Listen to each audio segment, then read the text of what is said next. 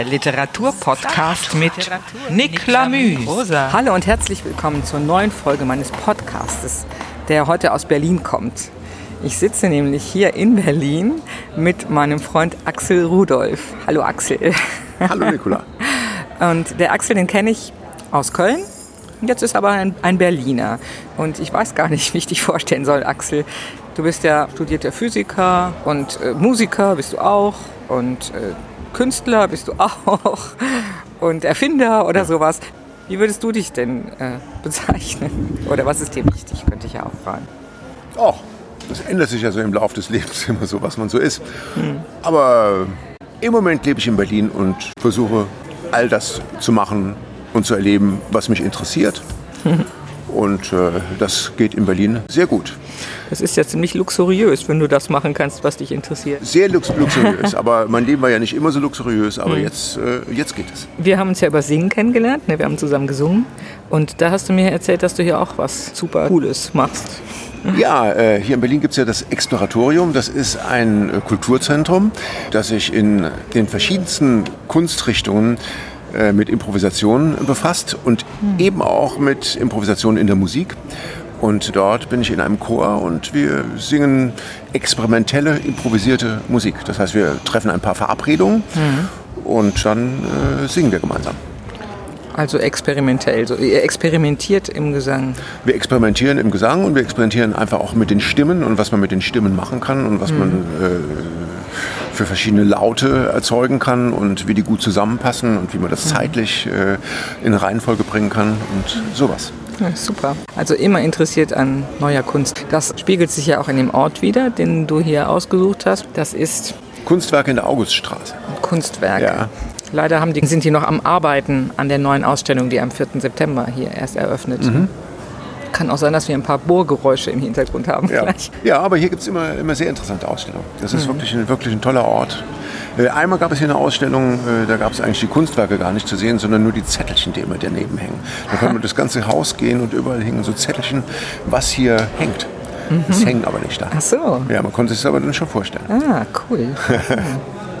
naja, also Axel, was ich heute ausgesucht habe für dich zum Lesen, hat überhaupt nichts mit Improvisation oder sowas zu tun, sondern ich habe dir einen Roman zwischen Romantik und Realismus ausgesucht, französisch, nämlich von Honoré de Balzac, Glanz und Elend der Kurtisanen.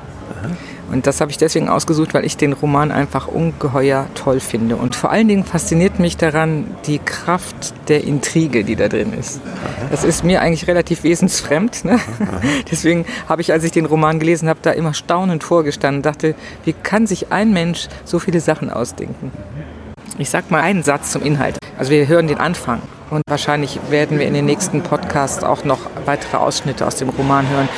Also es geht hauptsächlich um eine ganz starke Person, Jacques Collin. Das ist ein großartiger Verbrecher, der hinterher aber zum Polizeichef von Paris avanciert. Was für eine Karriere aus der Galeere heraus. Ne? Und zwei weitere sehr wichtige Personen sind der junge Lucien, schwacher junger Intellektueller, den der Collin benutzt. Und dann gibt es noch Esther, eben diese Kurtisane. Und das ist die junge Frau, in die der Lucien verliebt ist. Ne? Wir sind hier aber am Anfang der Geschichte. Ja, hören wir mal rein. Ne? Ja. Glanz und Elend der Kurtisanen. Von der Liebe der Dirnen. Beim letzten Opernball des Jahres 1824 fiel mehreren Masken die Schönheit eines jungen Mannes auf, der in den Gängen und im Foyer auf und ab ging.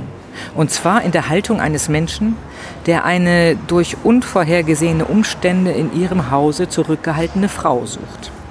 Das Geheimnis dieses bald eiligen, bald lässigen Schritts ist nur alten Frauen und einigen ausgedienten Pflastertretern bekannt.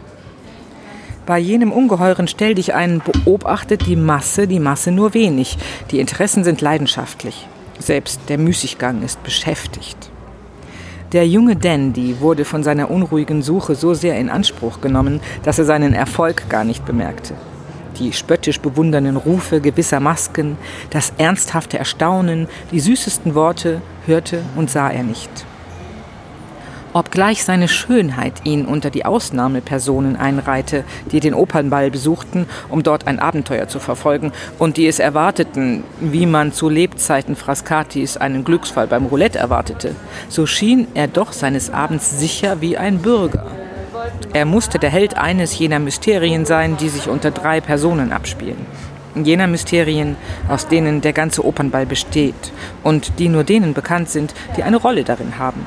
Denn für junge Frauen, die hingehen, um sagen zu können, ich habe es gesehen, für Provinzialen, für unerfahrene junge Leute und Fremde muss die Oper an diesen Abenden der Palast der Ermüdung und der Langeweile sein. Für sie ist diese schwarze, langsame und gedrängte Masse, die kommt und geht, sich schlängelt und wendet und wieder wendet, hinauf und hinabsteigt und sich mit nichts vergleichen lässt als mit Ameisen auf ihrem Haufen, ebenso wenig verständlich wie die Börse einem bretonischen Bauern verständlich ist, der nichts vom Dasein der Staatspapiere weiß. Mit seltenen Ausnahmen tragen die Männer in Paris keine Maske. Ein Mann im Domino macht einen lächerlichen Eindruck. Darin zeigt sich das Genie der Nation. Leute, die ihr Glück verbergen wollen, können auf den Opernball gehen, ohne erkannt zu werden. Und die Masken, die unbedingt gezwungen sind einzutreten, verlassen ihn alsbald wieder. Eins der amüsantesten Schauspiele bietet das Gedränge, das, so wie der Ball eröffnet wird, beim Eingang die Flut der Gehenden im Kampf mit denen, die kommen, hervorruft. Maskierte Männer sind also entweder eifersüchtige Gatten, die ihre Frauen beobachten wollen, oder Gatten, die ein galantes Abenteuer haben und sich von ihren Frauen nicht beobachten lassen wollen. Beide Situationen fordern gleichermaßen den Spott heraus. Nun folgte dem jungen Mann, ohne dass er es merkte, eine kurze, dicke Maske, die wie eine Tonne in sich selbst zurückzulaufen schien.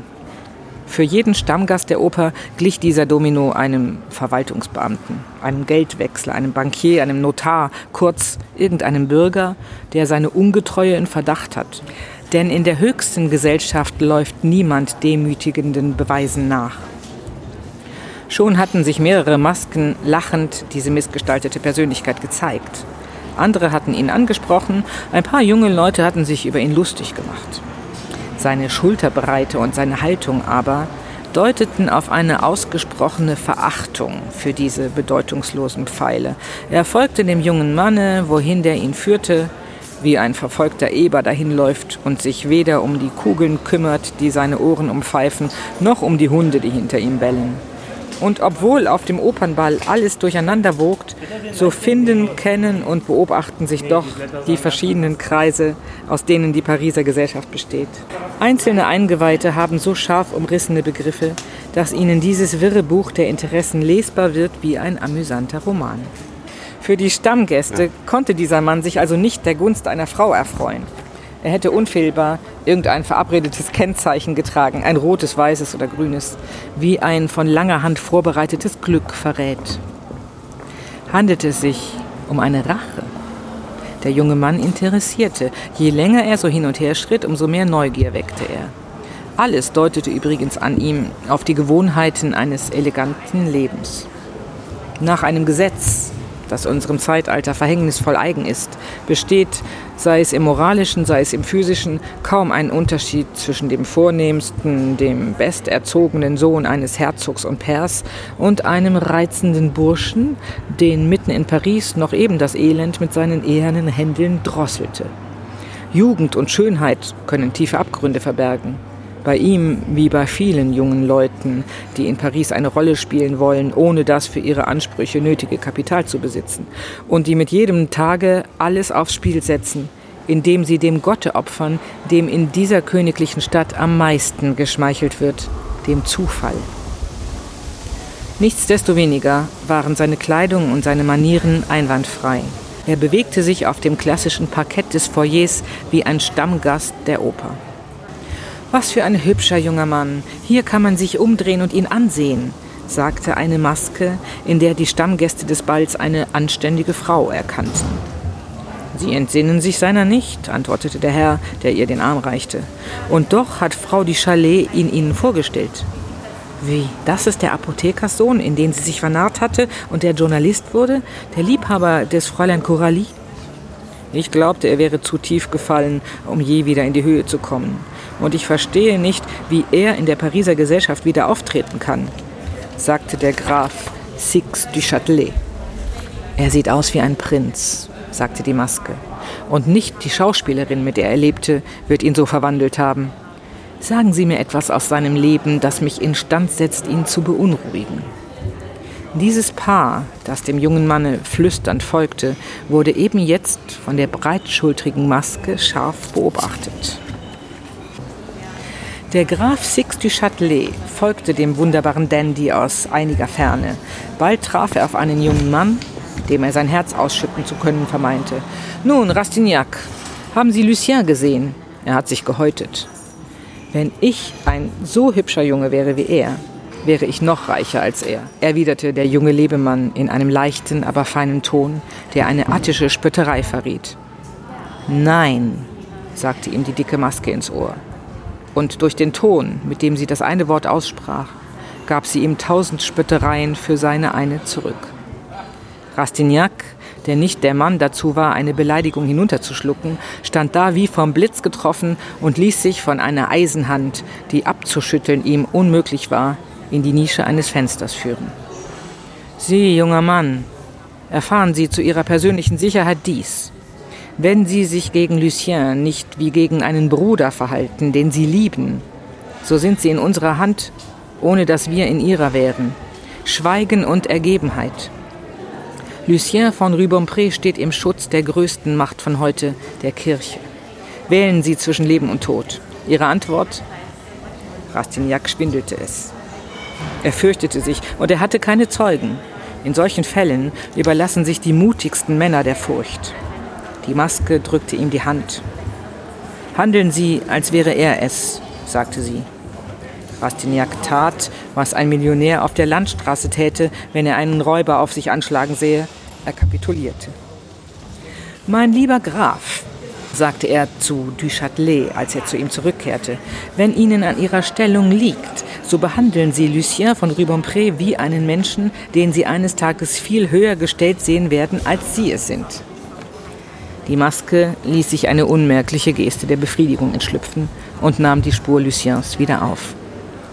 Mein Lieber, Sie haben Ihre Meinung über ihn gar schnell geändert.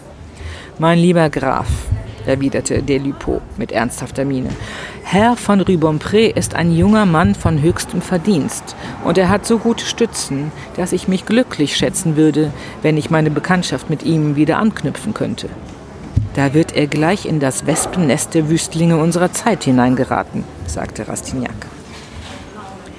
Die drei Teilnehmer des Gesprächs wandten sich einem Winkel zu, in dem ein paar Schöngeister, mehr oder minder berühmte Leute und einige Elegants standen. Diese Herren teilten sich ihre Beobachtungen, ihre Witze und ihre Bosheiten mit, indem sie versuchten, sich zu amüsieren oder indem sie auf ein Vergnügen warteten. In dieser so wunderlich zusammengesetzten Gruppe befanden sich auch Leute, zu denen Lucien Beziehungen gehabt hatte und unter deren scheinbar gutem Verhältnis zu ihm sich schlimme Dienste verbargen. Andoche Finot war der Besitzer einer Zeitschrift, an der Lucien fast unentgeltlich mitgearbeitet hatte und die Blondet durch seine Artikel, seine klugen Ratschläge und die Tiefe seiner Gesichtspunkte reich machte. Finot verbarg unter schwerfälligen Formen, unter der Schläfrigkeit einer unverschämten Dummheit, die etwa so am Geist gerieben worden war, wie ein Handlanger sein Brot an Knoblauch reibt, einen brutalen Willen. Blondet hatte zu seinem Unglück seine ganze Kraft in den Sold seiner Laster und seiner Trägheit gestellt. Da ihm immer von neuem die Not überfiel, so gehörte er zu dem armen Geschlecht der hervorragenden Leute, die für das Glück anderer alles vermögen, nichts aber für ihr eigenes Glück. Zum Geschlechte der Aladins, die sich ihre Lampe abborgen lassen. Das Urteil dieser wundervollen Ratgeber ist scharfsinnig und treffend, wenn es nicht vom persönlichen Interesse hin und her gezerrt wird.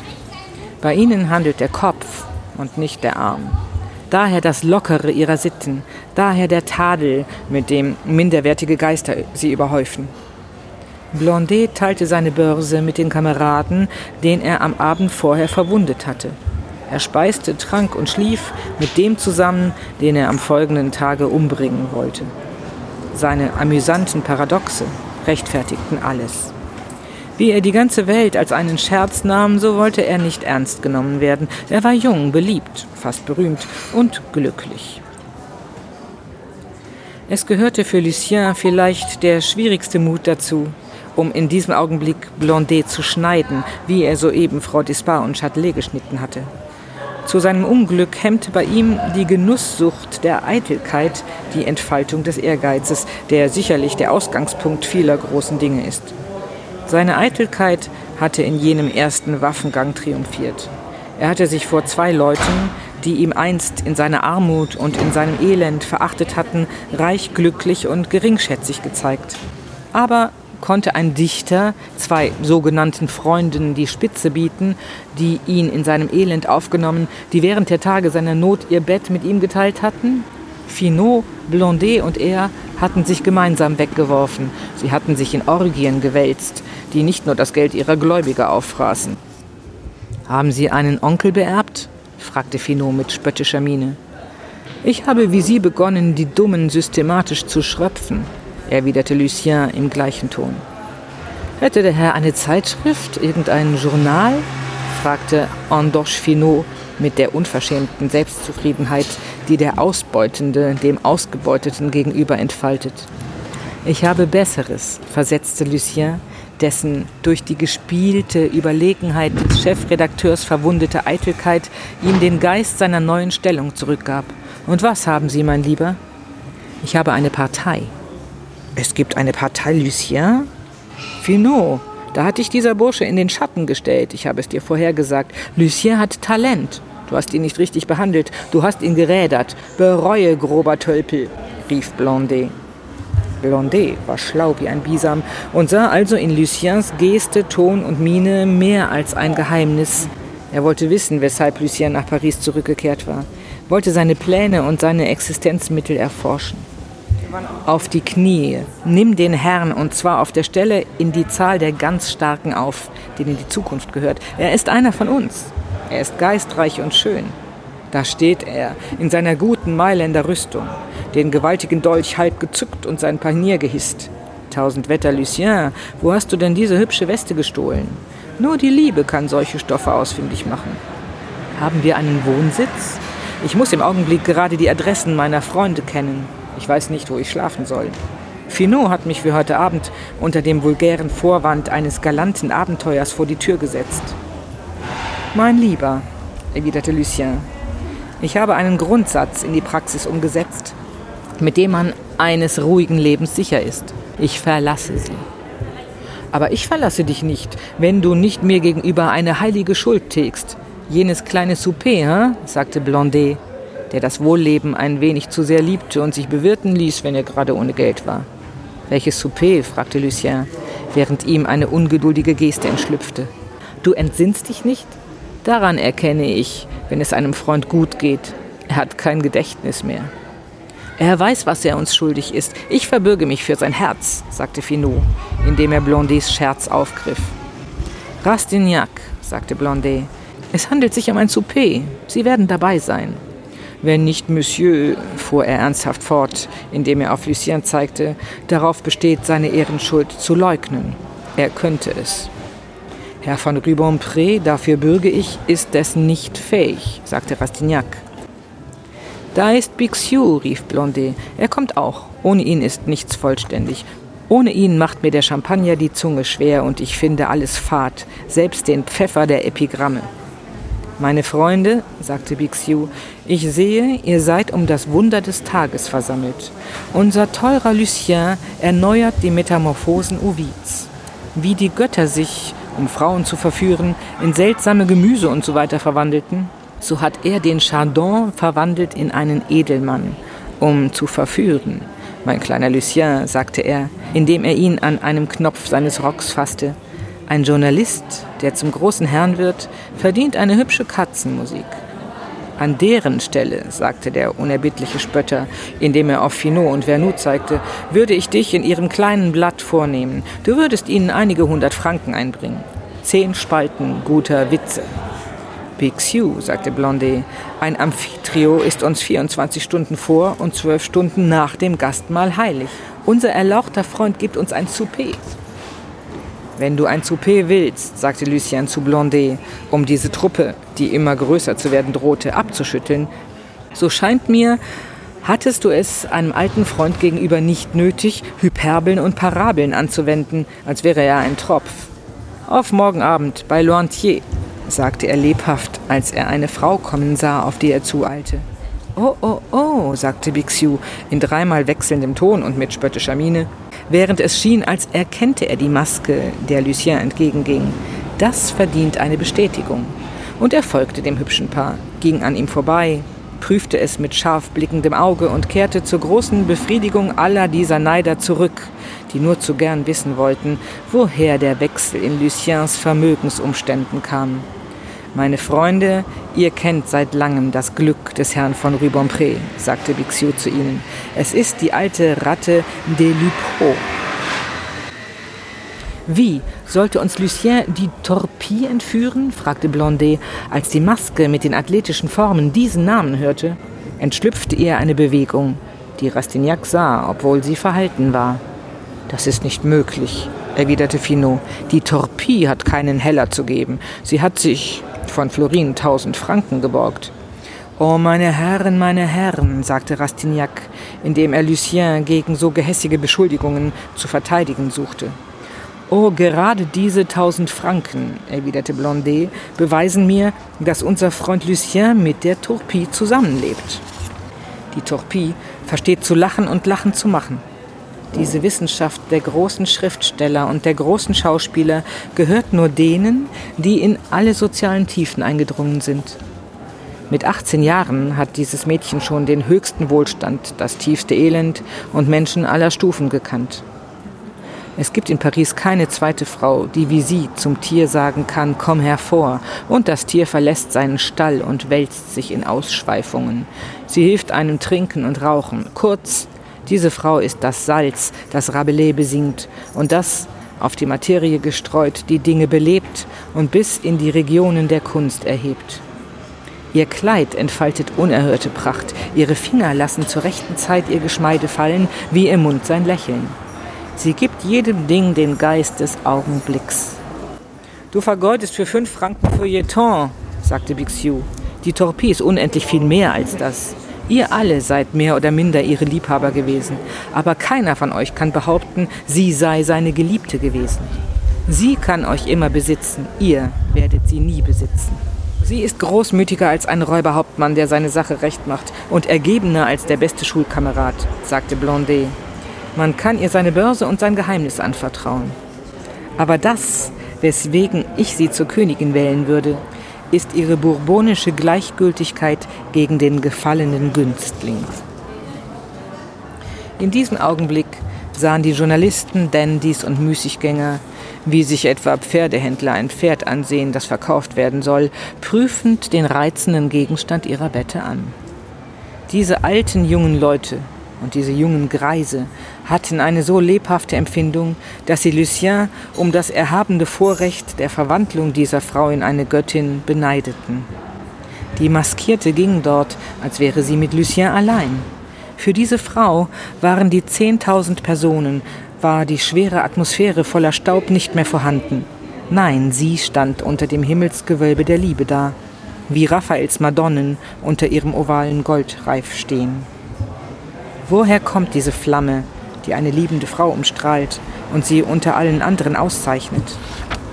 Woher kommt jene Leichtigkeit, die die Gesetze der Schwere zu verwandeln scheint? Ist es die nach außen tretende Seele? Obgleich sie getrennt einhergingen, glichen diese beiden Wesen jenen Gruppen Floras und Zephyrs, die von den geschicktesten Bildhauern kunstvoll verschlungen sind. Es war aber mehr als eine Skulptur. Lucien und diese Frau gehörten der Fantasie an, die über der Kunst steht, wie die Ursache über der Wirkung steht.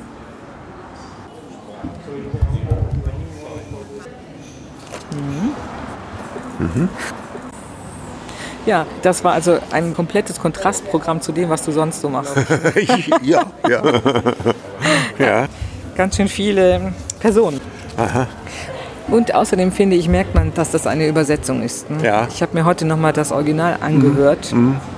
Mhm. mhm. Klingt im Deutschen immer ein bisschen brüchiger, als es eigentlich im Französischen ist. Mhm. Ja, kann ich mir vorstellen. Und das ist eine Übersetzung von 1924. Aha. Aha. Auch nicht schlecht. Aha, ja, klar. Ja, ja,